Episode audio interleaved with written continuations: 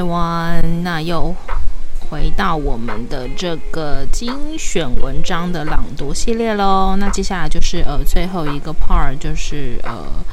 第三个主题是所谓的大数据是否真的完全可靠？有分领域吗？世界的未来你掌握了多少？那呃这个是我下的这个标题。那第一篇我们要来读的这个是 Meta 禁用 AI 演算法，随机解雇六十名员工。好，那这个部分的话，就是呃，我记得我在呃在之前的单元的时候跟大家讲说，我会我会在这个精选文章里面来跟大家分享说，呃，所有的东西如果都用 AI 来计算的话，这个里面是有问题的。那我说我来分享这个文章就是这一篇喽，那就先来读给大家听。那这个的话是呃远见华人精英论坛里面的一篇文章，那这个是非常近，也是在今年八月底左右的一篇文章，那就读给大家听。人世间的事情通常越来越复杂和越难处理，例如当老板要缩减公司规模时，应该把哪些员工资遣呢？老王虽然表现不怎么样，但家里有三个小孩要养，老张表现也达不到水准。但那可能是因为最近父母亲突然过世的关系。每个人背后都有故事和值得同情之处，要开除谁实在很为难。这时，冷血的 AI 出场。前一阵子，脸书的母公司 Meta 使用一套 AI 的演算法，解雇了六六十名员工。这些员工事前没有任何警告，也没有人可以上诉。公司透过一个匿名的影像电话通知的，不知是谁的决定。Meta 以 AI 演算法随机解雇六十名员工。根据报道，根据杂志报道，这些被解雇的都是合同员工。他们透过影像电话收到了解雇通知，被告知从九月二日起，他们将不再能不能再工作，他们的工资将在十月三日停止。工人们被告知他们是被随机选择的，但没有提供其他消息说明他们被解雇的原因。这是在 Meta 将2022年招聘工程师的目标从最初的大约一万人降至六千到七千人之后的几天。这也显示元宇宙发展遇到了瓶颈。Meta 执行长祖克伯 Mark Zuckerberg 在日前于个人脸书抛出的最新的元宇宙自拍照，却引来各国无数网友们的吐槽，甚至还有人嘲讽到：“花一百亿美元就这样。”在过去的几个月里，在经济疲软的情况下，Meta 的主要线上广告业务一直面临萎缩。它也还在努力应对 Apple 隐私设置更改的持续影响，这造成脸书应用程式的使用量下降。随着新冠肺炎大流行的缓解，用户在网上花费的时间减少，再加上俄罗斯入侵乌克兰带来的不确定性，Reality Labs 是 Meta 的一部分。负责研发元宇宙，今年已经连续第二季亏损。在第一季亏损二十九亿美元后，在第二季又又亏损了二十八亿美元。尽管如此，祖克伯仍然对元宇宙持乐观态度，并计划继续投资元宇宙。所以，Meta 的解雇员工是可以预料的。只是透过 AI 演算法直接处理，则是懒人的做法，也显示出 AI 的被误用和滥用。AI 被误用和滥用，但它正在决定我们的人生。这种例子随处可见。AI 正在决定我们的人生，例如人事 AI 系统自动剔除申请者履历，可能直到多年后我们才发现它是他们具有偏见。然后 AI 决定可以保释和假释的人，并且似乎以不同的方式评估黑人、亚洲人和白人被告。还有，在向银行申贷、申请贷款时被 AI 拒绝，甚至我们的医学检验影像，AI 说没有危险就没有危险。最后，随着自动驾驶汽车在我们的街道穿梭，我们越来越将我们的生命掌握在自驾车的手中。在未来 AI 的世界里，人类是否可以要求增加一些基本权利 （Bill of Rights）？第一，是我们应该有权利知道，对于我的第一，我的一个任何决定是 AI 做的还是人类做的。第二个是，如果是 AI 做的，我可以要求这个 AI 系统必须被检验，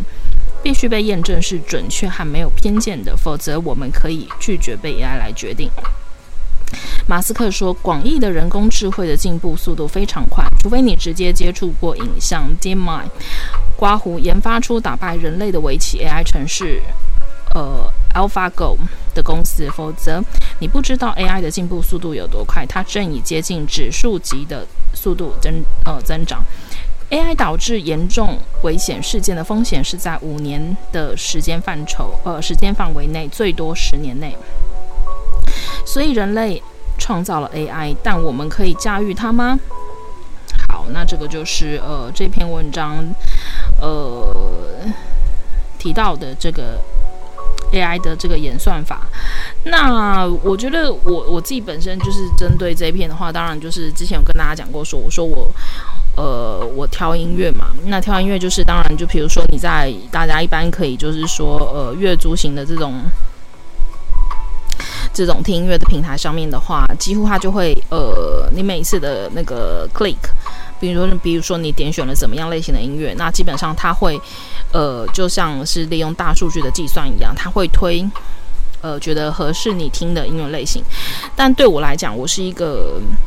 呃不喜欢受到局限的人，所以就是有时候我会很刻意去听一些可能我我自己不喜欢的东西，或者是呃。我觉得可能随着我的心情，或者是我的年龄，或者是 whatever，就是我我是一个就是可能会会改变的人，然后我也不想呃让自己不去听一些可能会让我感到惊艳的东西，对。所以我就会很，我后来发现我不喜欢他挑给我的东西里面去挑我的东西，对，所以我就决定用还是就像以前我在唱片行那样子，就是一张一张专辑去听的方式去挑我喜欢的歌。当然，在他的排行榜或者他推给我的东西，我还是会听，但是那个并不局限在我的选择范围里面。那回到刚刚这个文章里面，他所提到的就是呃。我觉得意思是一样的。譬如说，呃，今天老板公司到底决定要 fire 哪些人哦，是有 AI 它的计算，比如说它可能去评估你的出席率啦，或者是你的考绩啦，或者是所谓你的什么 KPI 呀这些东西等等的，然后它去把你剔除掉。可是，就像他刚刚提到，这个老张他之所以会表现得不好，是因为可能家里有些亲人的变故，所以导致他工作上面的绩效可能不佳。对，例如他可能请假比较多啦，或者是说，呃，就是可能积极度就在公司里面表现可能积极度不高的不够高，导致说他的他的一个考绩的这个绩效可能比较低，所以 AI 就把这些东西都算进去了。可是这个部分当然就会失去了人性，对。那我想讲的就是说，呃，我觉得应该不不应该是我们完全不参考 AI 的数据，而是，呃，我认为这个东西只能可能可以给我们一个参考，但是我认为这是我如果我们人不想被机器来主导的话，我们应该要有一个属于人的判断，就像说。我们常常可能以前会听人家讲说，呃，女生，比如说女，你问她什么事情，然后女生的第六感通常很准嘛。那什么叫做第六感？你可以解释给我听吗？第六感是从 AI 里面计算出来的吗？不是。那还有所谓的灵感，或者是说，呃，第一直觉，对，第六感这种东西，其实它是一个没有道理，也没有科学数据可以去。呃，计算出来的东西，right？但是偏偏这这些东西又有时候又非常的准确，对。那难道我们不应该，我们应该摒除人类的这个东西吗？我觉得这个是身为人类，好像在我们的大大脑里面，或者在我们的灵魂里面，一个蛮珍贵的东西，可以帮助我们做某种程度算是蛮精密的一个计算，对。那呃，所以说啦，就是说，呃，对我来讲的话，就是呃，这个 Meta 为什么为什么就是，诶，我好像少了一篇一篇文章诶。好啊，反正反 whatever，就是说，Google Google 他们最近就是他们也是停用呃演算法，然后呃，他们重新让人类长。呃，掌判这个，呃，应该说夺回这个判断权。等一下，我会也会来念这篇文章。那我记得好像是去年，不是去年的话，就是就是今年可能年初或者是对大概左右。那我那时候记得我有分享关于。呃，就是戏，我说我要用戏剧的角度，然后来切入，就是关于可能类似像元宇宙啊这些这些部分什么的。那我那时候好像是不是有提到一一部戏剧叫《二零四九》？那其实我在分享这部戏剧的时候，除了就是有关于利用梦境里面来。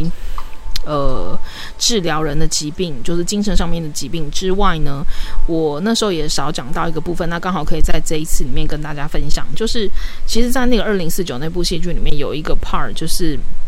那一对年轻的夫妻，就是因为那个他的孩子生出来，那那时候的，因为已经到二零四九年了嘛，所以说已经他们不算不是什么去算命，可是就是说，其实那个机器就是。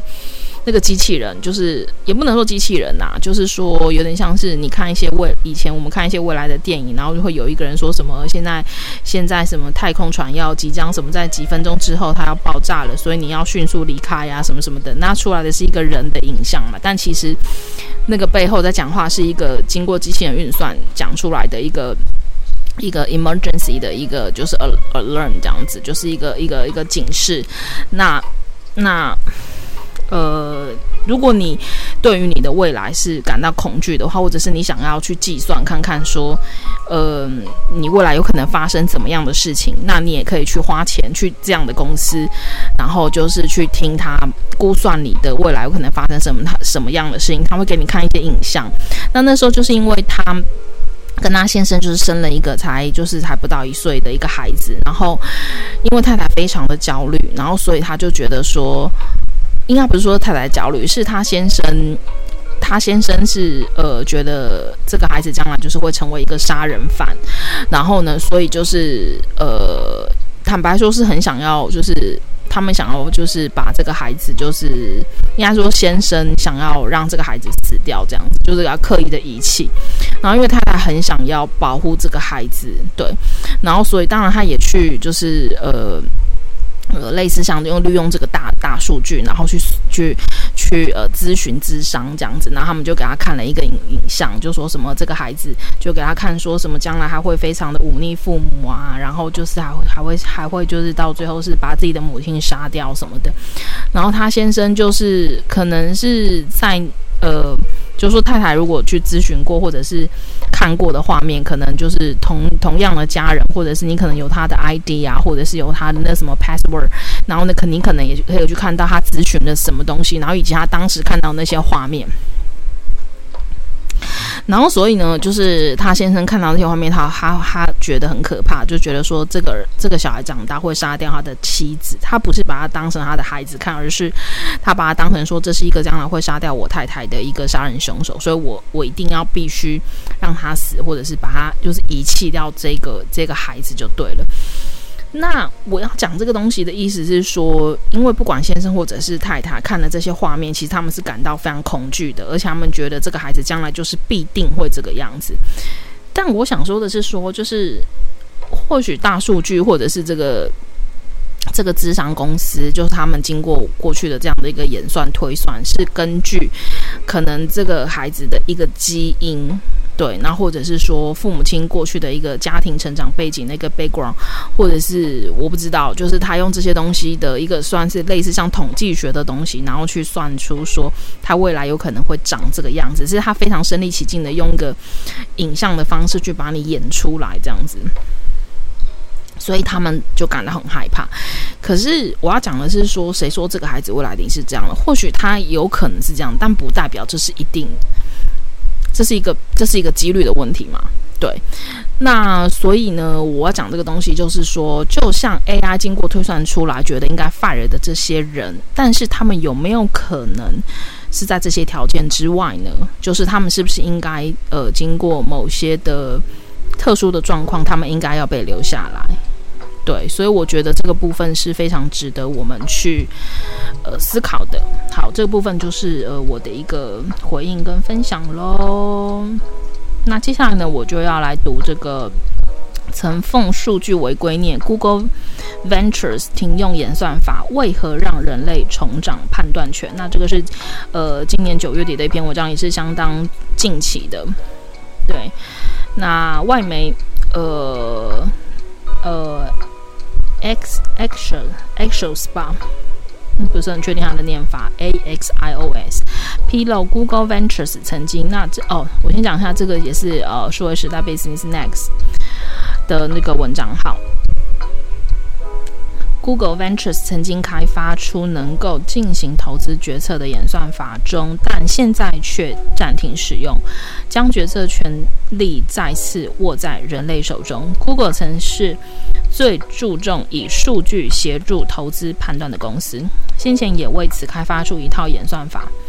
协助创投子公司 Google Ventures 进行投资与否的判断。然而，现在有消息指出，Google 已经暂停使用这套演算法。Google Ventures 暂停使用演算法，决策权力回归人类。根据 Axios 报道，他们从多个消息来源得知，Google Ventures 已经暂时停止使用先前开发用于评估投资的演算法，这代表了 Google 在投资策略上的大幅度调转。同时意味着，在经历多年实际使用后，Google 可能也认为投资判断可能不应该全然自动化。Axios 指出，Google 暂时停止使用该演算法，并不是出于什么戏剧性的事件，或者出了重大失误导致公司决定转向，而是日积月累逐渐形成的一个决定。他们声称，这是对他们自己的自信以及对系统带来的挫折所导致。成立十多年来，Google Ventures 投资了无数新创，光是列在网站上投资清单的公司就达到五百家以上。时至今日，他们拥有超过四十名合伙人，管理着超过八十亿美元的资产。而且在经济不景气、交易市场日渐低迷下，该演算法会否定继续加码既有投资的决定。让他们觉得很挫折。这两点是最终 Google Ventures 决定暂停使用演算法所做决策的原因。早年弥补缺乏投资经验，Google Ventures 大力开发科技工具。Google 是数据最为忠实的信徒，而在投资领域也是如此。从2009年 Google Ventures 成立以来，便一直依靠数据进行投资决策。在觥筹交错的酒席上商谈投资与否，凭借对创办人的感觉做出决定，这些商场上习以为常的景象，并不是 Google 的风格。Google Ventures 前管理合伙人比尔·马利斯 （Bill Morris） 就曾经表示，Google 拥有最强大的云端运算系统。当你可以利用全球最庞大的资料库时，单单出门碰面，凭直觉敲定投资是一件非常愚蠢的事。虽然 Google Ventures 一一直会参考数据进行投资，他们在2018年传出已在利用演算法投注协助投资决策。只要输入一些市场数据，被称为 The Machine 的。演算法就会亮灯回应，绿灯代表可以投资，黄灯代表谨慎评估，红灯则拒绝投资。Google Ventures 该成立时，公司内部没有太多人拥有投资经验，因此他们希望利用科技的力量弥补自己的弱势，开始持续利用数据及演算。协助判断一间公司是否值得投资。The Machine 最一开始的目的是为了协助对投资目标的尽职调查，它的判断并不是绝对的，但后来逐渐变成一个事实上的投资委员会。成为 Google Ventures 判断公司的重要工具。根据当时披露的资料，可以输入包括融资规模、银行合作伙伴、过去的投资者、产业类别、过去与当前估值等等资讯。接着演算法就会以十分制给出回应，八分以上会得到绿灯。曾有 Google Ventures 的合伙人向媒体透露，这套系统的存在最终让他们不敢大胆下注，把筹码放在一些高风险的公司，有可能会因此错失投资获利的机会。但暂停使用该演算法，并不代表 Google Ventures 摒摒弃了过去的做法。目前，他们依然非常仰赖数据进行决策，只不过现在数据只是担任辅助参考。提供参考意见的角色，将下判断的权利重新拿回人类手中。OK，那我想这这篇文章就已经讲得非常非常清楚了，就是呃，大概也是我刚刚所提到的那一些，那就给各位做参考喽。那接下来的话呢，呃，就是会再读呃两篇关于这个世界未来的这个部分。那我觉得。呃，因为这些东西其实大概之前也都有呃听到一些说法，那我觉得反正就是呃有挑出来，然后再跟大家呃说明的。好，第一篇的话是为何世界眼镜将改变世界。那这篇的话也是这个数位时代 Business Next 在九月九月初的一篇文章。硬体领域正在迎来一场巨大变革。为应对这场变革，同时吸引开发者，苹果正在同时建构两个不同的硬体平台。硬体领域正，哎，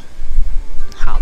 硬体领域正迎来一场巨大变革，这可能与头戴装置或智慧眼镜有关。为应对这场变革，同时吸引开发者，苹果正在同时建构两个不同的硬体平台。对于这场即将来到与某种现实相现实相关的变革究竟是什么？到底是虚拟实境 VR 增呃增强现实 AR 扩展现实 Extended Reality AR，亦或者是混合现实 （Mix Mixed Reality XR？很多人都有不同的不同的看法。Meta 执行长马克·祖克伯 Mark Zuckerberg。已经将该公司的名字从 Facebook 改为 Meta，并将上述所有现实囊括到他所认为的元宇宙中。这一行销策略让许多人认开始将祖克伯视为这种新趋势的领导者，或者至少是思想领袖。据外媒报道，祖克伯坚称 VR 代表着未来，而苹果却认为是 AR。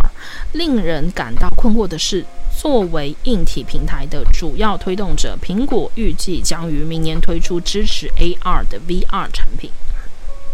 围绕所谓的元宇宙，存在很多恐惧、不确定性、怀疑以及炒作。因此，重要的是停下来了解现在正在发生的事情和未来可能发生的事情。科技领域专栏作家麦克·艾尔甘 （Mike 呃 Algan） 认为。根本没有元宇宙，将来也不会有元宇宙。事实上，就是共享的、开放的 AR 呃 VR AR 版网络。用于 VR 和 AR 体验的基本终端用户装置可以分为三类：第一个是限制呃仅限室内使用的笨重 VR 头显；第二个是仅限室内使用的笨重 AR 头显。显就是显示的显。第三个看起来像普通眼镜的日常 AR 眼镜，在上述三大类的类别中，前两个类别将提供令人兴奋的高品质体验，但始终只能是特定领域的小众产品，比如用于影片、游戏机或无人机。虽然很受欢迎，但不是大多数人的生活核心。第三类是可以在所有社交场合全天佩戴的 AR 眼镜，它可能，它可，它很可能会取代智慧手机，成为每个人必备的核心装置。这种装置将引发人类文化的革命，改变我们的生活、工作和思考方式。有观点认为，在十年内，与智慧手机相比，AR 眼镜将在工作和生活中变得更加重要。苹果有什么样的应对计划？苹果现在有数百名员工正在积极建构两个独立的硬体平台，这两个平台将运将运行名为 Reality OS 的移动操作系统。第一个平台是头戴装置，第二个则是智慧眼镜。苹果的头戴装置预计将明年出货，本质上是主要用于支持 AR 的 VR 硬体。尽管它也支持 VR 的功能，但对 AR 来说，这意味着摄像机。呃，摄像机将捕捉到用户的物理环境视图，这些视图将被，呃，视觉的视图形的图，这些视图将被实时呈现给用户，并用音讯和视觉资讯进行增强。此前曾有报道指称，苹果在这个平台上的杀手级应用将是基于数位头像的虚拟会议。这款硬体将与个人电脑一样强大，而且同样昂贵，刮胡至少两千美元，并将配备两个 8K 显示荧幕，每个眼球对应一个。苹果的 AR 眼镜将配置感测器，用于绘制 3D 空间地图，并监控用户身份、目光焦点和其他因素。空间音讯将有助于创造虚拟物体存于物理空间的错觉。这款眼镜看起来与普通眼镜很像，并将支持使用处方镜片，可能会在2025年发货。目前对于这款眼镜产品的最终配置。呃，知之甚少。苹果可能还没有敲定最终的规格。艾尔干认为，在这两产品中，眼镜很可能引发新的革命，取代智慧手机，成为文化大变革的中心平台。苹果执行长提姆·库克 （Tim Cook） 曾多次强调，该公司认为 AR 是苹果的未来。那么，为什么要同时建构两个平台？为什么要开发 VR 装置？为什么苹果不直接等到智慧眼镜技术成熟之后再进场？用微软前执行长史蒂夫·巴尔默 （Steve 呃 Ballmer） 的话说，这都是为了吸引开发者。苹果的首款头戴装置很可能将主要作为一种概念证明推出，为即将来到到来的革命性眼镜提供参考。他们可能会在一个拥挤的、仅限室内短期使用的市场上竞争。这些装置事实上会提供令人兴奋的体验，但对于多数企业或消费者来说，它们显得太笨重，限制也太多。不过，这类头戴装置将给开发者接受并坚持使用。呃，ARKit 原因的理由，他们将使企业开发者能够构建定制的应用程式，鼓励小众市场使用 Reality OS 进行活动行销和体验式行销。他们还将是向世界展示苹果的计划，并为即将到来的苹果眼镜打造更为安全的环境。这款眼镜可能会成为主流，并成为取代智慧手机的平台。很多人预计苹果会把这款头戴装置称为 Apple Reality。对苹果来说，最好的情况是在三年内推出 AR 眼镜，届时会有数千个引人注目的应用程式在上运上面运行。真正令人信服的应用需要大量时间来开发，而企业需要多年的时间进行测呃测试、开发、培训和集成。作为权宜之计。Apple Reality 将为苹果提供所需的时间。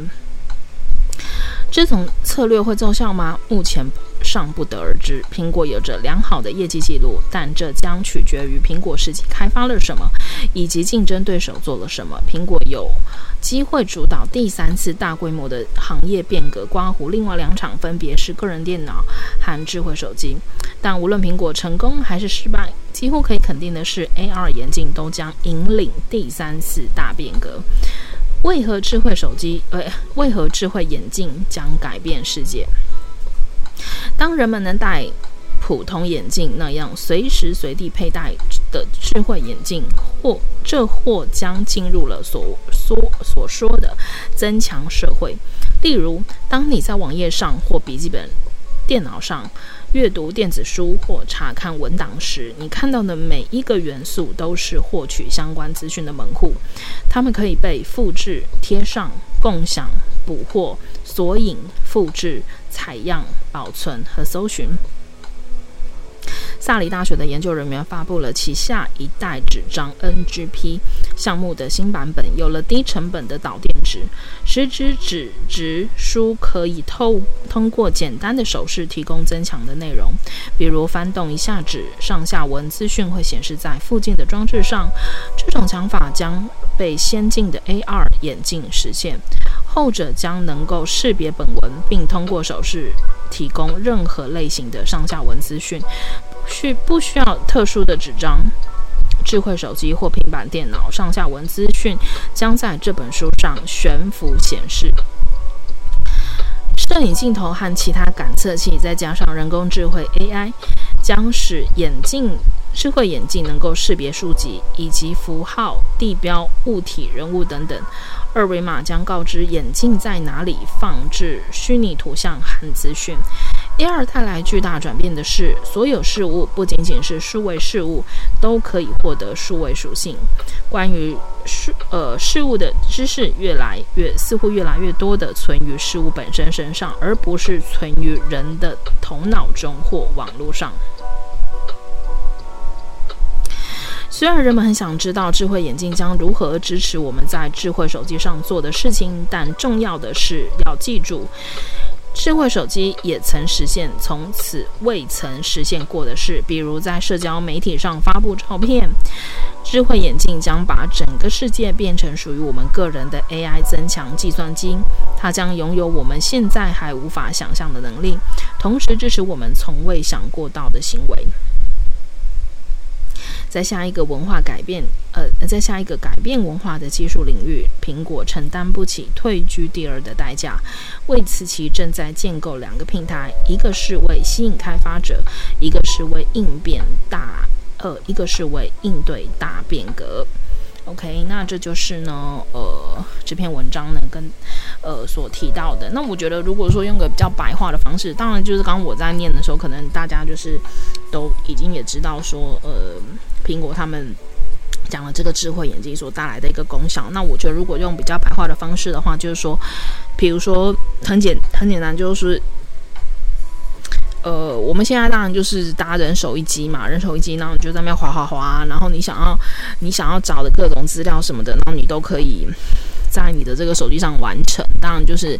可能简便度操作来讲的话，可能没有用笔记型或者是用桌上型的电脑那么方便，但不可否认的是，呃，现在其实有软体的支持的话。基本上你也可以在手机上面，真的可以完成很多的工作了。对，相较于过去，你可能也可以查到很多的资料，然后你也可以输入 Excel 啊，然后就是就是或者是呃 PPT 啦，或者什么这些，其实甚至你都可以做 PDF 档什么的这一些，呃签名啊、签签文件啦、签这个合约啊什么的，都已经都可以做到了。那他的意思就是说，将来以后你甚至可以不用带这个手机了，就是你只要一副眼镜，就大家现在就是诶，近视的人都会戴这个眼镜嘛。那以后就是你只要就是头上面就戴这副眼镜的话，它就可以像你我们以前看到的一些就是什么未来的那种电影，就是演那种关于未来世界的那种电脑的被电影的话，里面不是都会演说，诶，现在他们就是你会发现，就是他的眼睛眼睛的右边，它就是有一个虚。你的虚拟的这样子的一个一个东西，就是已经投影在旁边了。所以你只要有一个，比如说一面墙，你只要一面墙壁或者任何可以投影的东西，所有你要的资料就全部都叭叭叭，就是就是就是投影在那个上面，然后就可以看到。那投影这个还算是比较比较，就是不能说次等啦，就是可能还算是比较显显显示的比较。明显的，那如果是只要 for 你自己看的话，它就比如说你的两个眼球，你的两个眼球里面可能就已经有一个非常精密的那个东西，所以说其实你要找资料的时候，其实通过。你的大脑通过你的眼球里面，基本上你就可以去爬那些文章了。就像你现在在手机里面划的那些内容，比如说你现在你 Google，你要找你要你要 search 的那些资料，然后就已经出现在你的眼球，所以你就可以已经可以迅速的阅读了。对，那如果说以后眼镜就可以戴一个眼镜就可以做到这个样子的话，那谁还愿意就是变成手机？我们现在用的智慧型手机，它将成为一个过去式。对，我觉得如果简易简易来讲的话，是是大概是这个样子。那我觉得苹果它做的这件事情，因为它有提到了，就是说它为什么要先抛出这个议题，为什么它要让大家知道说它即将做这个东西？那他有提到，他说他想要呃吸引开发者，对，就是说呃你能做的，或者是你想做的，今天或许。我觉得啦，因为他他知道他已经预测这已经是将来必必经的一个呃，就是说已经会走到的一个一个境境界或者是一个领域的话，那或许当然他也很想吃下这块大饼。我想吃下这块大饼，就是说不得不说，就是说，苹果现在的任何的产品，不管是它的 Apple Watch，还是它的它的这个电脑 Mac，然后或者是它的呃平板 iPad，然后或者是呃他的手机，更不用讲，就它还是一个蛮呃保值性还是很高的商品。就是说，你今天买了之后，你转卖，事实上它的保值都还是很高。就是说，它还算是呃领导品牌。对，那。我想他当然也很希望，就是说这个即将进去的领域，他也能够持续维持在领导品牌的地位。但是，或许他某种程度也认为说，成功不必在我。对，就是说，嗯，吸引他想要吸引开发者嘛，就让大家知道说，嗯，能够有更多人能够来投入在这个领域里面，然后一起让可能让人类的。呃，生活生活模式，或者是有一个更大的改变，能够真的就是，呃，应该说能够开发出更更好的商品吧，或者说 CP 值更高的商品，I don't know。那来应对这个未来的这个大变革，对，那这个是这个是我我认为它就是在可能某种程度也是。呃，我不确定，我不确定我的观点是否正确。那我只是 whatever，就是分享我的想法，就是说，如果他今天真的要坦白讲，他知道这是未来必定趋势的话，他其实他也可以不用告诉，不用这样 announcement 那样一样，就是让大家知道，他可以自己默默的做，然后就是将来又就是突然间他又产品发表了，然后就是。然后又让大家 shock，然后让大家吓一跳这样子，然后其他的、其他的那个那些手机的品牌啦，然后或者是做电脑的啊什么的这一些做科技产品的那些公司，然后再慢慢的去跟上他的脚步，这样其实他也可以这样，但他并没有这样。对，那所以我觉得就还是回到，我觉得是一个企业的格局吧。对吧？就是你到底今天成立这个品牌，或者是你成立这个公司，你成立这个企业，你所想的是什么？就是你想要做到的是什么？你只是想要赚钱，还是你想要真正的是，呃，能够让人们去改变他们的生活，然后去让生活更便利，或者是说，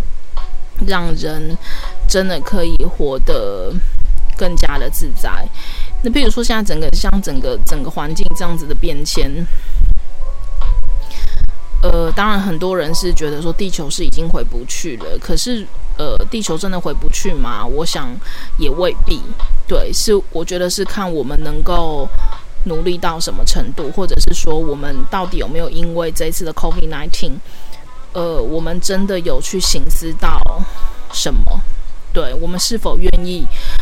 为了这个这么大的一个警讯给我们的警讯，我们重新去检视，呃，到底过去这几百年来，这这对这几百年来，从工业革命以后，对整个整个世界、整个地球所带下的一个非常冲击性的这样的一个伤害之后，我们是否愿意就是呃一起来就是努力？对，所以我觉得这个是这个是呃，如果说。就是我不知道啦，就是因为我我其实也不清楚说谁会来听我的这些广播，但是我要说的是说，不管你将来想要做你呃，你甚至有可能你只是一个个人的工作室，对，你甚至可能你就是一人员工、两人员工，对，那大到大一点的话，可能就真的像苹果这样子的、Google 这样子的上市公司，对，全全球性的，我觉得都好，但是。但是你的你你思考的本质是什么？就是我想现在做任何的商品或者是任何的服务，它呃盈利当然是必须的，因为我们必须生活嘛。对，但是这份这这个盈利，就是说呃公司所带下的这个利益的部分，我们你你你你要怎么去做的？呃，就是说做到说能够去。帮助到更多的一些，我我倒不觉得说一定是所谓的什么帮助弱势，而是说能不能够去支持到一些，呃，有助于人类的未来能够过得更好的一些商业的一些开发。这所谓的这些开发，我的意思说，比如说包含连呃，甚至科技产品的研究，对，然后或者是说呃呃一些实验性的东西，对，那预测性的东西。哦，那这些可能就包含刚刚提到了，就是可能它的触角也是非常广泛的，哦，甚至用在我们的呃，就是可能建筑方面，然后或者是任何产品的设计方面，然后或者是一食品，对，食品，那或者是水资源，那或者是说呃，这个植物，或者是所谓的养殖的养殖的这个。养殖的，呃，这些鱼啊、虾啊什么的，然后还有什么？嗯，对，就是蛮全面的啦。对，那关于就是说，之前已经讲到，就是我之前的文章也提到，就是说关于就是去中心化跟这个去组织化，对，也就是说以后。maybe 就是呃，其实政府它可能就真的只是它对对于政府它真的能够去影响到的东西已经变得越来越少了。对，其实都是民间的企业在在主导整个人类的生活，然后还有城市的运作什么这一些的。那我觉得这个部分的话是可能可以值得我们。在一起去好好的来思考的喽，希望今天的这样子的一个趋势的分享呢，会帮助到各位，那就下次再见喽，See you next time，bye。感谢点进这个录音单集的你，欢迎订阅我的频道，或者在 Apple Podcast 留下五颗星的好评，也欢迎留言告诉我你的想法。当然，如果你愿意透过赞助来支持我做出更好的节目，我也会很开心的哦。Thank you for clicking into this recording episode. Welcome to subscribe my channel or leave a five-star review on Apple Podcasts. Also, welcome to leave a message or tell me your thoughts. Of course, if you are willing to support me to make a better show through sponsorship, I will also be very happy. このレコーディングエピソード、クリックしていただきありがとうございます。 私のチャンネルを购読する関系します。または Apple Podcast に5つ星のレビューを残してください。またメッセージを残してあなたの考えを教えてください。もちろんスポンサーシップを通して良い赏を作るために私をサポートしてくれるなら私もとっても幸せです。